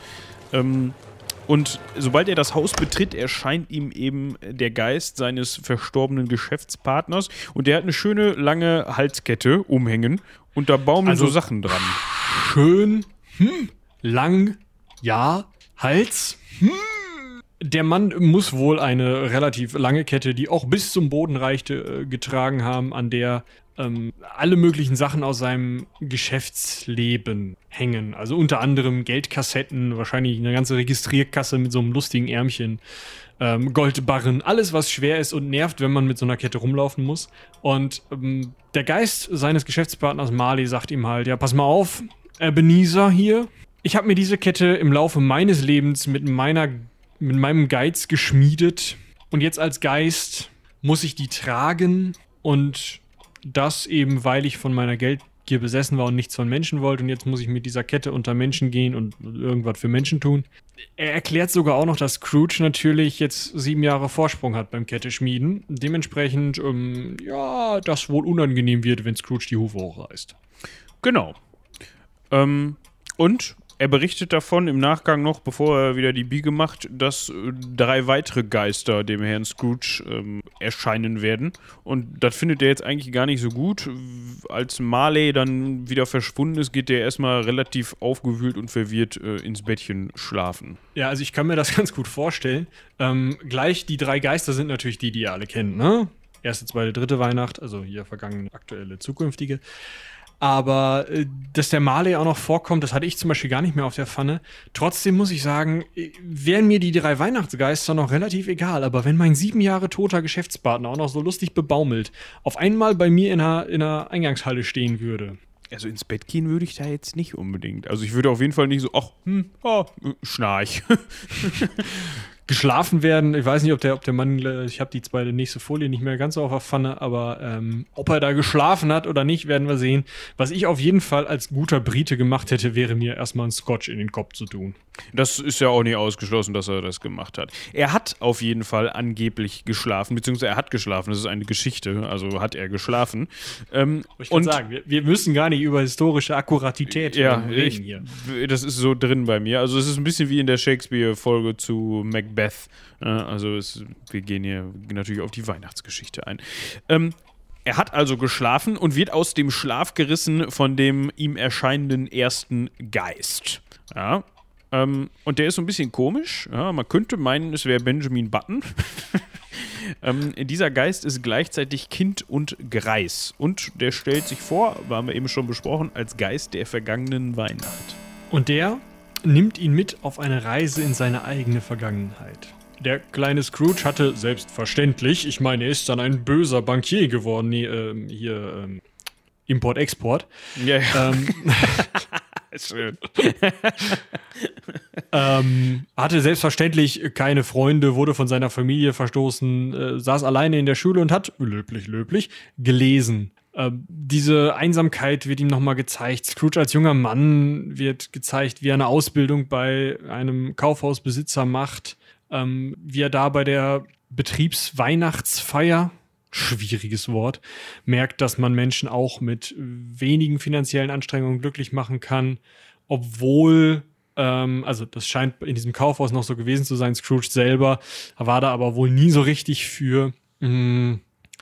Und das Schlimmste, das Fieseste, glaube ich, ist dann, als der Geist Scrooge noch zeigt, dass der junge Scrooge seine große Liebe gegen die Geldgier getauscht hat. Also sich dafür entschieden hat, lieber Geld zu machen, als äh, seiner Liebe hinterherzulaufen. Und zeigt ihr dann natürlich nochmal so richtig schön den Finger in die Wunde legend, äh, zeigt er ihm nochmal, hier, das ist deine geliebte ehemalige, deine ehemalige Verlobte, das ist ihr Ehemann, äh, die Kinder, schön, die feiern Weihnachten. Ne? Ist ja auch Weihnachten, jetzt kannst du dir mal angucken, ist toll. Ja, die haben richtig Spaß und du bist nicht dabei. Und da sitzt ein anderer Mann, ne, statt dir. Ne? Und die sind nicht deine Kinder. Und der Scrooge ist, wie man sich das vorstellen kann, komplett am Ende äh, wahrscheinlich Rotz und Wasser am Heulen, je nachdem, welchen Film man guckt und welche ähm, ja, Interpretation diese, dieser Geschichte man ähm, folgt. Und möchte natürlich wieder nach Hause. Der Geist erfüllt ihm auch diesen Wunsch und Scrooge ähm, kommt wieder nach Hause, hat aber wahrscheinlich nicht lange, um ein kurzes Nickerchen zu halten, denn es erscheint Stantepede Geist Nummer 2 und der stellt sich vor als Geist der diesjährigen Weihnacht. Und dann gibt es noch so eine Info, die mir tatsächlich auch neu war an der Stelle. Ähm, er erklärt ihm, dass es jedes Jahr seit Christus, also seit Christi Geburt wahrscheinlich, ähm, einen neuen Weihnachtsgeist gibt. Also das wären dann zu dem Zeitpunkt dann mehr als 1800 Weihnachtsgeister. Das wären also nächste Woche 2020 Weihnachtsgeister. Ja, das ist ganz schön viel. Ne? Also man fragt sich, was die so den ganzen Tag machen. Vor allem, werden die dann überhaupt noch benötigt, der Weihnachtsgeist von äh, 812, wo wir eben dabei waren. Ja, aber ist auch so, so ein Ding, also kriegen die eine Rente oder? Ja, ja vor, vor allem wie lange? So Geister sind ja eigentlich auch nicht tot zu kriegen. Das heißt, wie lange kriegen die denn bitte Rente? Bis an, also bis an ihr Lebensende ist Was ja doof. Was ist das für eine Pensionskasse immer? ja, genau. Die Pensionskasse für Weihnachtsgeister. Womit wir wieder voll im Thema wären. Ja, ja. Der Weihnachtsgeist macht etwas, was ähm, auch jeder andere hätte tun können. Er packt sich den Scrooge bei der Hand und nimmt ihn auf eine Reise durch die Straßen Londons. Zeigt, was er so alles kann der Geist, denn das hätte nicht jeder, der Scrooge mit auf eine Reise durch die Straßen Londons macht, äh, nimmt, machen können. Er kann mit so einer Art Weihwasser, also mit so speziellem Wasser, Streit schlichten, was er die Leute, äh, was er den Leuten irgendwie anspritzelt und Speisen extra nach Weihnachten schmecken lassen. Also wahrscheinlich war das einfach so eine Pflanzensprühflasche mit ein bisschen Lebkuchengewürz. Und, ich wollte ähm, gerade sagen, der hat die Spekulatius beträufelt und damit die nach Spekulatius schmecken. So, also er zeigt auf jeden Fall hier, pass mal auf, ich bin der Geist der diesjährigen Weihnacht, ich bin dafür zuständig, dass hier Weihnachtsstimmung herrscht. Und guck mal, das klappt bei allen, selbst bei deinem Angestellten Bob Cratchit, der mit seinen äh, Kindern und seiner Frau in ärmlichsten Verhältnissen lebt. Und eines der Kinder tatsächlich ist sogar ähm, auch noch körperlich behindert. Äh, der Tim Cratchit, später wird er Tiny Tim genannt, ähm, körperlich behindert und ist sehr krank, wahrscheinlich, weil er, weil die Familie so arm ist, äh, auch noch schlecht ernährt wird. Das heißt, Tiny Tim wird wahrscheinlich bald sterben und der Geist der diesjährigen Weihnacht steht daneben und sagt, tss, tss, Dafür schmeckt deren Brot jetzt nach Weihnachten. genau. Äh, Scrooge ist auch an der Stelle natürlich wieder komplett am Ende, erkundigt dann, sich dann nochmal bei dem Geist, wie lange der kleine Tiny Tim oder wie lange Tiny Tim dann noch hat. Ähm, und ja, der Geist äh, ist da nicht besonders zuversichtlich und Scrooge möchte natürlich wieder von Mitleid so ein bisschen zerfressen ähm, nach Hause, aber er kannte den Tiny Tim natürlich schon. Also aus, ist ja nun mal der Sohn seines Mitarbeiters. Und der Geist erinnert ihn sehr suffisant daran, dass er doch mal von sich gegeben habe, dass Tiny Tim besser sterben könnte, weil ja, das würde ja auch der Überbevölkerung zugutekommen. Ne? Trotzdem versuchen die Cratchits ein schönes Weihnachtsfest trotz aller Umstände zu verleben und stoßen sogar auf Ebenezer Scrooge an. Das ist wahrscheinlich noch mal extra heftig, wenn du da vor dem Fenster stehst und nicht gesehen wirst. Ne, man kennt, sich, kennt ja diese ganzen Szenen. Weil der Bob Cratchit wenigstens einen Job hat und man natürlich für das dankbar sein soll, was man hat und was einem gegeben wird. Und es ist ja schließlich Weihnachten, also auch einen Toast auf Ebenezer Scrooge. Ja. Ähm, der darf immer noch nicht nach Hause. Nee, Also, vielleicht darf er schon nach Hause, vielleicht ist er schon zu Hause. Ähm, Ach nee, Moment. Genau, er darf noch nicht nach Hause. Ja, der hat noch ein bisschen was mit ihm vor. Wir erinnern uns an seinen Neffen, der hieß, glaube ich, Fred, wenn ich mich nicht täusche. Hieß er so? Ja, ne? Ja. Neffe Fred, der, der ihm eigentlich jedes Jahr anbietet, Mensch, Onkelchen, komm doch vorbei zum Abendessen an Weihnachten, du hast ja sonst keinen. Ähm, und auch übrigens fröhliche Weihnachten und Scrooge ihm quasi immer den Mittelfinger zeigt. so äh, verbal gesehen, ob er es wirklich gemacht hat, weiß ich nicht. Und da darf Scrooge dann auch so ein bisschen Mäuschen spielen bei der Weihnachtsfeier seines Neffen. Und der erzählt dann brühwarm über seinen verbohrten Onkel und macht sich so ein bisschen über den lustig und äfft ihn so ein bisschen nach. Und bei so einem Ratespielchen, was da gespielt wird, wird davon gesprochen, ähm, dass man ein Tier suche, was auf den Straßen manchmal grunzt und grummelt. Und das ist natürlich dann äh, der Onkel Scrooge in dem Fall. Ähm, Schön. Ja, was natürlich seiner Stimmung am Weihnachtsabend besonders entgegenkommt, denke ich mal. Aber damit nicht genug, ne? Weihnachten ist ja auch das Fest der Kinder. Dementsprechend denkt sich der Geist der heutigen Weihnacht: Hier, zwei Belger für dich. Ungewissheit und Mangel, die Kinder der Menschheit. Kannst du ja jetzt mal mit Weihnachten. fangen. Ja, hat Scrooge richtig Bock drauf. Aber hart. ja. Ähm, und sagt, ähm, ob da nicht irgendwer anders wäre, ähm, der sich darum kümmern könnte, ob die nicht woanders bleiben können. Ne? Also, das ist. Und der Geist der äh, heutigen Weihnacht antwortet nur mit einem Satz aus Strophe 1. Gibt es denn keine Gefängnisse oder Arbeitshäuser? Weg ist er. Weg ist er. Ne? Scrooge denkt sich, boah, so, äh, jetzt ist hier genug. Ne? Ich habe keinen Bock mehr. Es ist Weihnachten und hier kommen alle Mann irgendwie solche Typen vorbei, die behaupten, sie wären Geister. Und dann fällt ihm ein, Mensch, der große, die gute Mali, der gute Marley natürlich, äh, hat ja noch von drei Geistern gesprochen und sich selbst hat er nicht mit eingerechnet. Und auf dem Fuße folgt der letzte Geist. Der ist allerdings ein bisschen ähm, stumm an der Stelle, beziehungsweise möchte nichts sagen. Aber Scrooge kommt auch schon von selbst auf die Idee, das könnte dann ja eigentlich nur, wenn der erste Geist der Geist der vergangenen Weihnacht war und der Geist nach dem dann der Geist der jetzigen Weihnacht ähm, oder der aktuellen Weihnacht, das muss dann ja eigentlich der Geist der zukünftigen Weihnacht sein. Ähm, und auch der hat Bock, mit Scrooge ein bisschen um die Häuser zu ziehen und ein bisschen äh, durch die Straßen Londons zu laufen. Und dabei bekommt er dann auch wieder so ein paar Gespräche mit. Unter anderem belauschen sie dann oder bekommen sie dann das Gespräch von Geschäfts-, zwei Geschäftsmännern mit oder einer Gruppe Geschäftsmännern, ähm, die über jemanden redet, der verstorben ist, der aber gleichzeitig ähm, während seines Lebens eine Unmenge an Geld gehortet haben soll, aber eigentlich relativ unbeliebt war. Dazu kommt dann ein weiteres Gespräch, wo von einem alten Knauser die Rede ist. Und es ist für die Lesenden, Zuschauenden, Zuhörenden natürlich völlig klar, dass es sich dabei um Ebenezer Scrooge handelt. Ebenezer Scrooge selber ist da aber ein kleines bisschen ignorant und steht über der Sache. Bekommt das also nicht wirklich mit und hofft, dass er jetzt so, ja, okay, wir gehen an diesen paar Affen hier vorbei, die sich da unterhalten, aber komm, jetzt kommen wir doch gleich zu meinem Haus.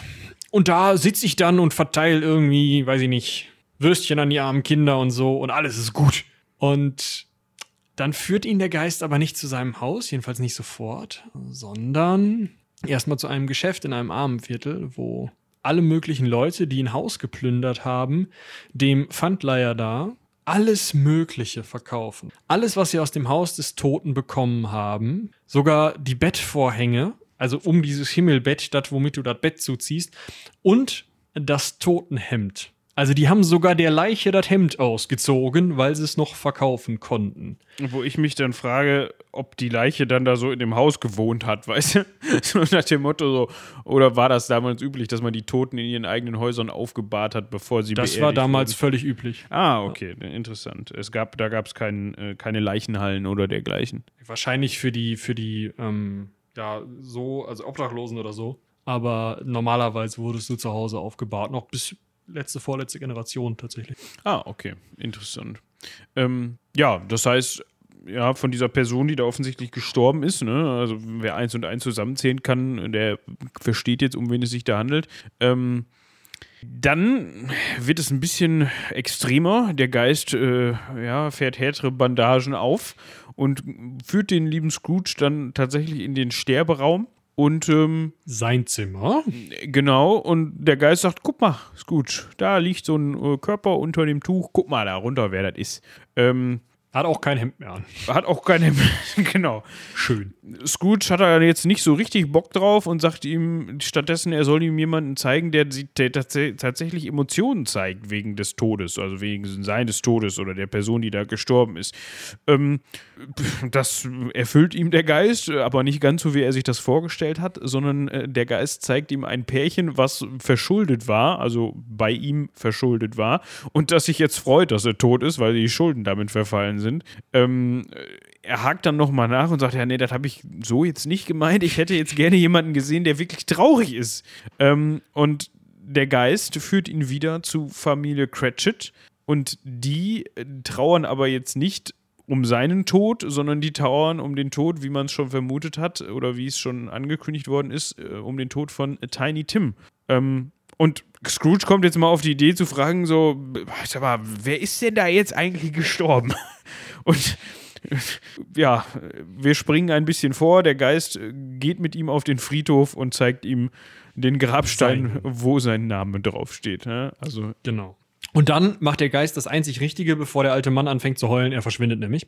Hätte ich auch keinen Bock drauf, muss ich sagen. Nee, also du, du hast das ja schon mal bei äh, Johanna von Orleans durchgemacht. Ne? Das muss ja auch nicht so gut sein gewesen. So, so an, das war ja bestimmt auch anstrengend, oder?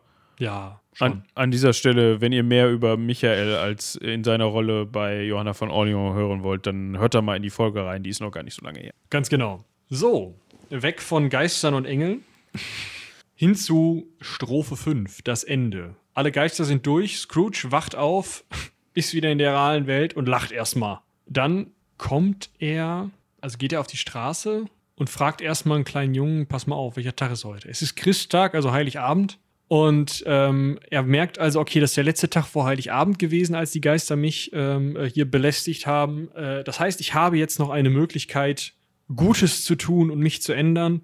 Und wie gesagt, wir sind in einer Weihnachtsgeschichte, also tut er jetzt Gutes und ändert sich.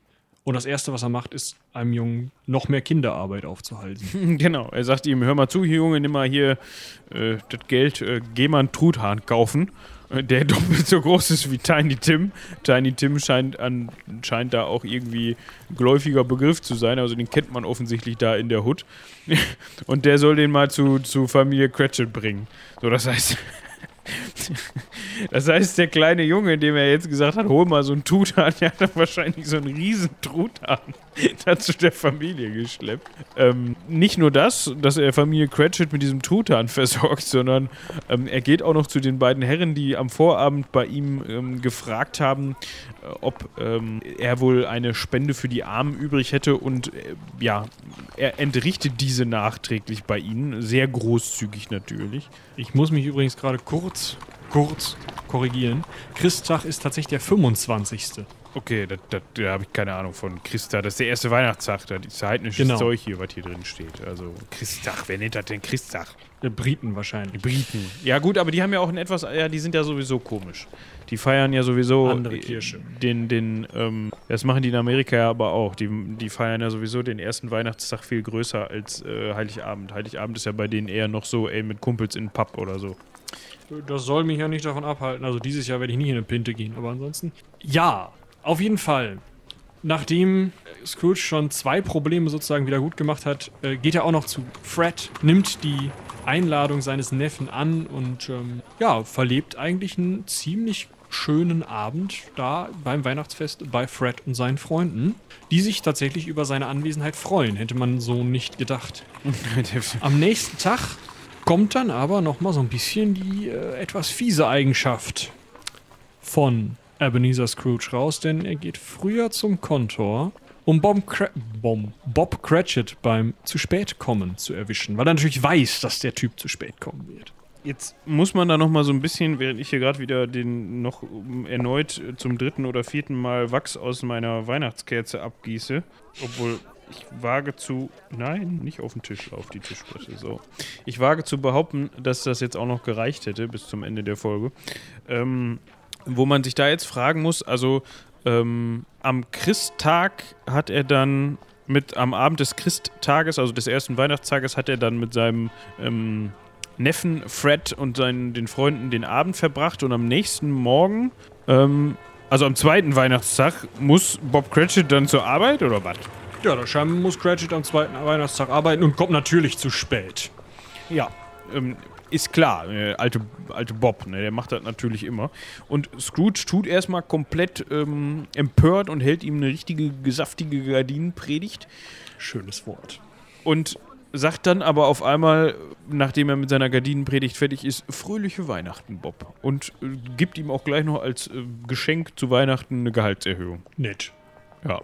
Wird sogar noch gezeigt, dass alles tatsächlich gut ausgegangen ist. Ne? Also Scrooge hat sich komplett verändert, ist jetzt ein ganz anderer Mensch, viel, viel netter.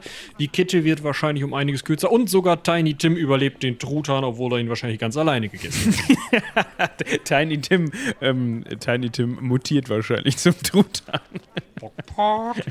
genau. Ähm, das wäre dann in der sehr komischen Anime-Version von, von der Weihnachtsgeschichte passiert. ja, aber ich glaube, damit sind wir soweit am Ende, oder? Damit sind wir am Ende. Ronja hat uns noch einen Fun-Fact mit dazu geschrieben. Und Ein Rauschmeißer sozusagen. ein Rausschmeißer sozusagen, genau, und weist uns darauf hin, dass die Figur von Dagobert Duck wohl offensichtlich auf ähm, Ebenezer Scrooge äh, basiert. Ja, also die heißt sogar im Englischen, habe ich echt noch nicht gewusst, Scrooge McDuck. Also da wurde dann ganz eiskalt geklaut. Und So ist es nämlich. Mac, Mac Und, ähm, Duck spielt natürlich auf das Schottische an. Ne? Klar, wer, wer, weiß es nicht, ne? Der Schotte an sich, der eine, ist ja geizig. Das ist so wie der eine Schwabe, die kennen sich, glaube ich, ganz gut. Wahrscheinlich. Oder sind sich auf jeden Fall sympathisch. Wenn sich der Aber eine warum Schotte heißt der, der eine Schotte und der eine Schwabe? Warum heißt denn der dann Dagobert Duck im Deutschen und nicht Dagobert Entele oder sowas? Schwäbisches. Ich glaube, man hat dann den, dem deutschen Publikum Scrooge McDuck nicht zugetraut. Keine Ahnung. Also es gibt ja. dann immer so Gründe, wenn irgendwelche Namen umbenannt werden, wo ich mir dann denke, ja gut, Dagobert Duck, äh, Dagobert Duck ist schon mit dem Doppel-D, so ist der schon, ist der schon ein gut, ist das schon ein, ein Name, der irgendwie haften bleibt, ne? Also das ist schon Definitiv. auch kein schlechter Name, aber ich finde es interessant, die Originalfigur heißt ja nun mal Scrooge McDuck. Deshalb, ja, weiß ich nicht. Ja. Ja, aber damit, ähm, Cross-Selling können wir noch machen. Ist, ähm, die Ja, weißt du, Weihnachtsfolge äh, ist. wir haben ja die Weihnachtsgeschichte jetzt hier an dieser Stelle beendet. Dann kann ich ja, auch mal eben hier. Ja, Jetzt habe ich Wachs auf der Brille, das war so nicht geplant, aber gut, äh, was macht man nicht alles für, ähm, für, die, äh, für das Wohl der Zuhörer und Zuhörerinnen? Ähm, genau, Cross-Selling, während ich hier Ja. meine Brille säubere. Die Weihnachtsfolge des Heldenpicknicks wird wahrscheinlich jetzt schon rausgekommen sein. Schaut da auf jeden Fall vorbei. Die ist sehr, sehr schön geworden und hangelt sich an einer weiteren äh, bekannten Weihnachtsgeschichte entlang. Also hört da auf jeden Fall mal rein. Ähm, was haben wir noch? Die Diesseitigen 2 wird bald rauskommen. Äh, Das definitiv. Die, das akademische Viertel wird diesen Monat leider einmal eine Runde aussetzen müssen, beziehungsweise nur einen kleinen Gruß senden können, da ähm, ja es jetzt mit dem nochmal stärkeren Lockdown gar nicht mehr so einfach ist, äh, Interviewpartnerinnen und Partner zu finden, mit denen man das mal eben schnell auf die Beine stellen kann. Aber wir sind zuversichtlich, dass wir zumindest nächsten Monat wieder eine Folge mit einem vernünftigen Interview äh, hinbekommen äh, werden. Wir halten euch da auf jeden Fall auf dem Laufenden. Genau, hier bei uns werdet ihr es zuerst hören. Und ja, nächste Woche, am 28.12., wird es auch eine Folge geben. Worum es da geht, verrate ich aber noch nicht, weil ich glaube, das ist wieder mal so eine, so eine coole Aktion von uns, die nur wirkt, wenn sie, ne? Wenn man sie Sponsor. hört, ja. Äh, Da kann man, das kann man sich besser anhören und dann ähm, gut finden, als äh, vor, im Voraus äh, schon irgendwie hören und äh, also die, die Idee hören und sich dann denken, ach ja, weiß ich nicht. Ne? Ihr kennt das. Einfach mal reinhören, einfach mal, das wird lustig. Ja, So, äh, jetzt habe ich Damit- meinen Schreibtisch hier vom Wachs befreit. Meine Brille noch nicht so ganz. Da muss ich ja gleich mal dran. Hm? Ähm, aber ähm, ich muss ja zum Glück nur sprechen und hören, um mich bei den Zuhörern und Zuhörerinnen aus der diesjährigen Weihnachtsfolge zu verabschieden. Das war's schon wieder. Uiui. Ja, wenn ihr jetzt noch nicht genug habt, dann ähm, müsst ihr wohl ähm, erstmal das, was ich gerade erwähnt habe, abarbeiten und danach einfach mal den kompletten Adventskalender der drei Meerjungfrauen. Genau. Na, an dieser Stelle nochmal Hinweis darauf, Folge 138, falls ihr die noch nicht gehört habt. ähm, machen, unbedingt. Müsst ihr auch nicht am Stück, ne? könnt ihr euch auch so über die Weihnachtstage vielleicht hier und mal so ein bisschen, Robin hört ja immer beim Spülen. Wir, sind- wir sind übrigens letztens darauf hingewiesen worden, dass nicht alle immer wissen, wenn wir von diesem Robin sprechen, wer das ist. ist unser Chefredakteur. Ja, genau. Der springt hier auch ab und zu mal als Urlaubsvertretung ein. Ähm, dementsprechend habt ihr den auch vielleicht schon mal gehört oder ist beim Heldenpicknick auch als äh, Wolfjan mit dabei. Dementsprechend. Aber ich fände, hätte das eigentlich lustig gefunden, wenn wir den Namen einfach so. Wir können ja mal irgendwie so einen Bob einführen. Weißt du, Robin ist out, es gibt jetzt Bob. den sagen umwobenen Bob oder Fred oder was weiß ich. Und irgendwann stellt sich heraus, das ist die ganze Zeit nur die Handpuppe von, weiß ich nicht, einem Einhorn, was du hast. Eine Einhorn-Handpuppe. Ja. Ich habe, also ich kann mit so einem kleinen Stegosaurus-Lego-Figürchen dienen, was auf meinem Interface steht Auch schön. und das bewacht. Ja, ein Stegosaurus macht nicht, aber der fällt eher schneller mal auseinander. Also das, egal. Deshalb ist der auch nur zum Stehen und nicht zum Spielen. Aber gut, wir äh, labern uns schon wieder fest. Ähm, ich würde sagen, wir wünschen unseren Zuhörern und Zuhörerinnen ein ganz ausgezeichnetes Weihnachtsfest, auch wenn es natürlich dieses Jahr ein bisschen anders ausfallen wird bei dem einen oder anderen. Äh, nee, was hast du eben gesagt? Bei der einen oder dem anderen. Kannst auch umdrehen bei Ja. dem einen oder der anderen, wie du das möchtest. Aber es wird wahrscheinlich ein bisschen anders ausfallen. Egal, macht das Allerbeste draus. Macht euch fröhliche Weihnachten, äh, grusame und äh, schöne Festtage. Und wir hören uns nach Weihnachten äh, vor Silvester wieder. Dementsprechend wünsche ich jetzt noch keinen guten Rutsch. G genau. Äh, Lasst euch die schlecht oder lasst euch die gute Laune nicht verderben, beziehungsweise trotzt einfach dem Ganzen mit besonders guter Laune. Ähm, haut euch ordentlich einen hinter die Binde, keine Ahnung. Und und Spekulatius, bis ihr platzt. Was genau, und alles andere, was lecker schmeckt. Ähm. Mettbrötchen. auch Mettbrötchen, wenn ihr das wollt. Äh, wie, wie ihr euer Weihnachten feiert, ist uns völlig egal. Hauptsache, ihr habt Spaß und gute Laune. Dementsprechend würde ich sagen, vielen Dank fürs Zuhören. Haut rein, bis zum nächsten Mal. Bis dahin. Tschüss.